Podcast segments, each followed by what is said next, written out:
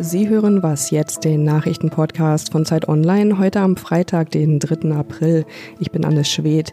Wir sprechen heute über die dramatische Corona-Lage in den USA und über ein Medikament, das gegen Covid-19 helfen könnte. Jetzt gibt's aber erstmal die Nachrichten. Die Zahl der Corona-Infizierten ist weltweit auf über eine Million gestiegen. Angaben der amerikanischen Johns Hopkins Universität zufolge hat sich die Zahl damit innerhalb der vergangenen acht Tage verdoppelt.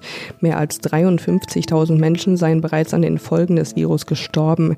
Die meisten Toten innerhalb eines Tages gab es gestern in den USA. Dort ist die Zahl um 1.169 gestiegen auf insgesamt jetzt fast 6.000 Todesopfer. Wissenschaftler glauben, dass die Dunkelziffer aber weitaus höher sein könnte. Die EU-Außenminister beraten heute in einer Videokonferenz über die laufenden Rückholaktionen für Corona-Gestrandete im Ausland. EU-Vertreter gehen davon aus, dass sich weiter mehr als 2500 europäische Bürger im Ausland befinden. Die Minister wollen außerdem darüber beraten, wie Länder mit weniger leistungsfähigen Gesundheitssystemen unterstützt werden können und was die EU gegen Falschnachrichten und Propaganda tun kann. Redaktionsschluss für diesen Podcast ist 5 Uhr. Hallo, schön, dass Sie was jetzt hören. Ich bin Munja Mayborg.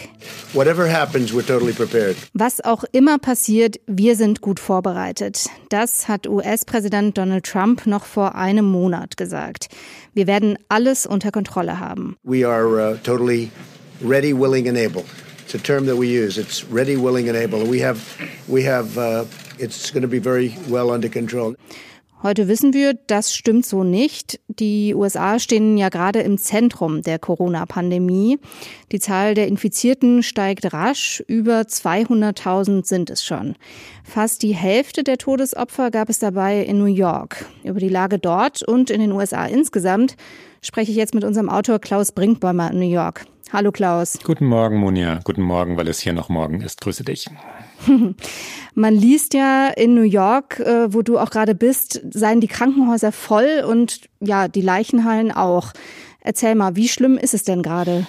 Es ist einerseits wahnsinnig traurig in New York, weil die Stadt so, so dunkel, leblos, still, langsam, so gedämpft ist, wie ich sie noch nie erlebt habe.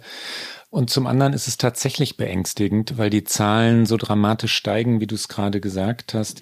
Die Stadt hat Angst und hat nach allem, was man sagen kann, zu Recht Angst, weil die, weil das Sozialsystem, die Krankenhäuser dafür überhaupt nicht eingerichtet sind. Das medizinische Personal von New York klagt. Ähm, einer meiner besten Freunde hier ist Arzt und spricht äh, von toten Kollegen, von infizierten Schwestern, davon, dass sie mit Patienten zu tun haben, bei denen sie viel zu spät erfahren, dass die Covid-19 positiv sind.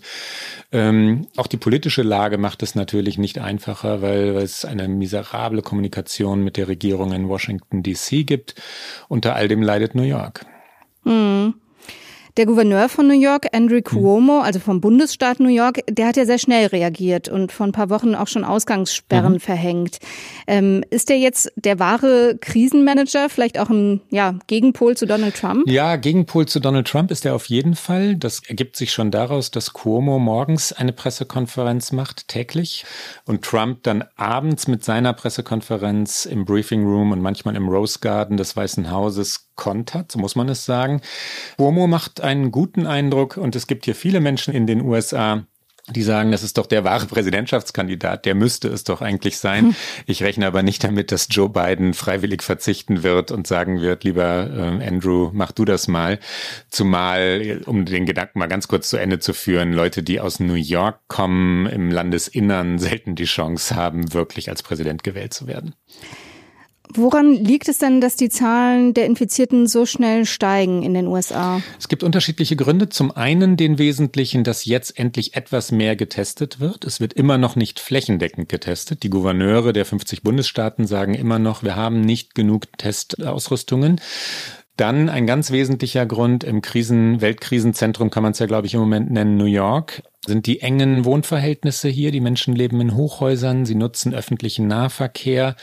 New York City ist wie gemacht dafür, also für das Virus. Das muss man leider so sagen. Es waren natürlich Touristen hier. Ähm, die Menschen sitzen sehr, sehr eng aufeinander. Ein weiterer Grund, ähm, wenn man sich überlegt, warum ist das in den USA, also außerhalb New Yorks, äh, auch so verbreitet, ist schlicht Aufklärung. Die Wähler der Republikaner, die Zuschauer von Fox News haben das Virus lange, lange, lange Zeit lang, viel zu lange nicht ernst genommen, weil es dort hieß, ist ja alles halb so wild, ist eine bessere Grippe, ist nicht so so schlimm und we have it under control, sagte der Präsident. Es gibt immer noch republikanische Senatoren, die sagen, geht doch in Kneipen, geht doch raus und all das führt natürlich zu einem äh, nicht wirklich sehr gesunden Verhalten der Anhängerschaft.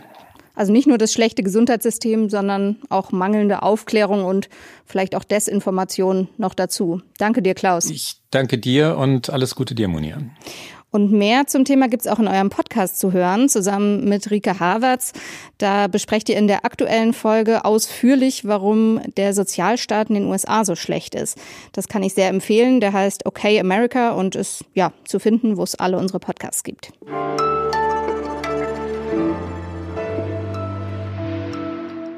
Und sonst so?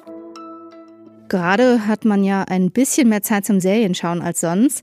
Und mir ist da von gleich mehreren Freunden Tiger King empfohlen worden. Das ist eine Doku-Serie, die zurzeit auf Netflix läuft, offenbar sehr erfolgreich. Ich will da heute Abend mal reinschauen. Das Ganze klingt ziemlich absurd. Soweit ich es verstanden habe, geht es unter anderem um einen exzentrischen Tigerzüchter und Waffennah, um einen dubiosen Doktor und polyamoren Veganer und um eine vermeintliche Tierrechtsaktivistin, die mit dem Zoo aber fettes Geld verdient. Würde ich normalerweise wahrscheinlich nicht anschauen. Aber hey, was ist zurzeit schon normal?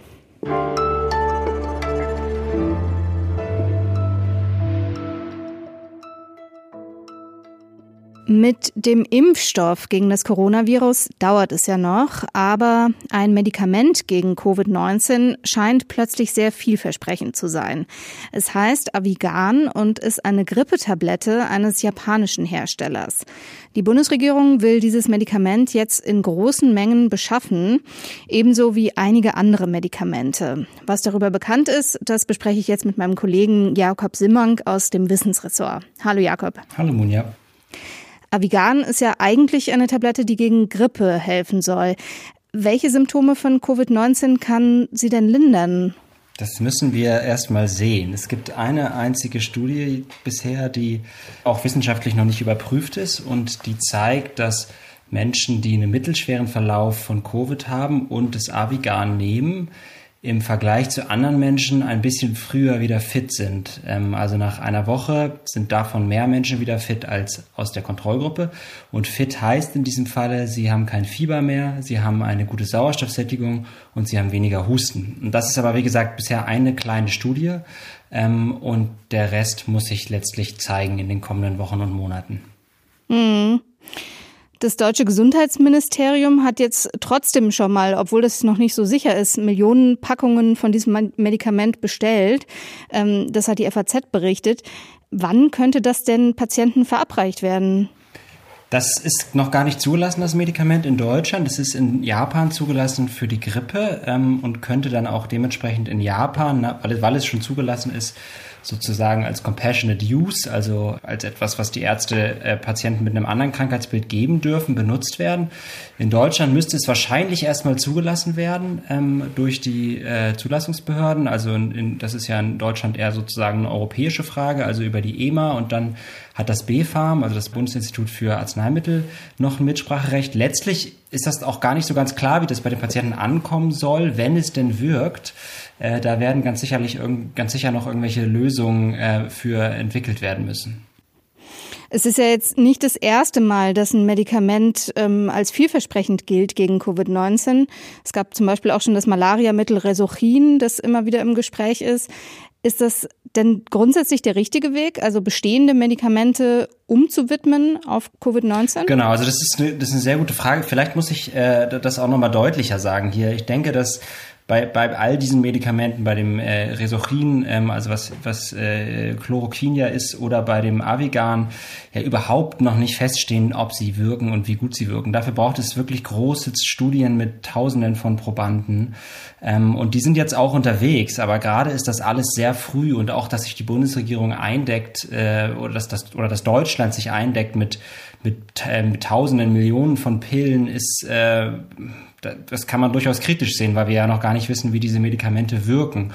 Ähm, auf der anderen Seite ist es natürlich eine gute Idee, sich anzuschauen, was für Medikamente haben wir schon, was für Medikamente haben schon klinische Tests durchlaufen und von denen sind wir uns deswegen auch sicher, dass sie wahrscheinlich wenig Schaden anrichten und dann zu schauen, wirken die, diese Medikamente äh, auch möglicherweise gegen das neue SARS-Coronavirus. Also die Idee ist schon mal nicht schlecht, weil das einfach ein bisschen schneller geht, Medikamente umzuwidmen, aber alles vor dem Hintergrund, dass wir überhaupt noch nicht wissen, ob das letztlich irgendwie überhaupt wirkt.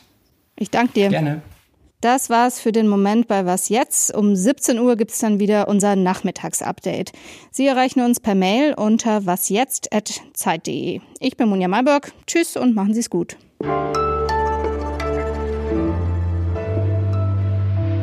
Resochin, ne? Ja. Nicht Resochin. Ich weiß es nicht. Ja, gute Frage. Ich komme immer durcheinander mit diesen ganzen Medikamentennamen. Ich kenne es vor allem als, äh, als, äh, als Chloroquin, äh, genau. Aber ja. Ah ja. Das ist der Wirkstoff, ne? Das ist der Wirkstoff, genau.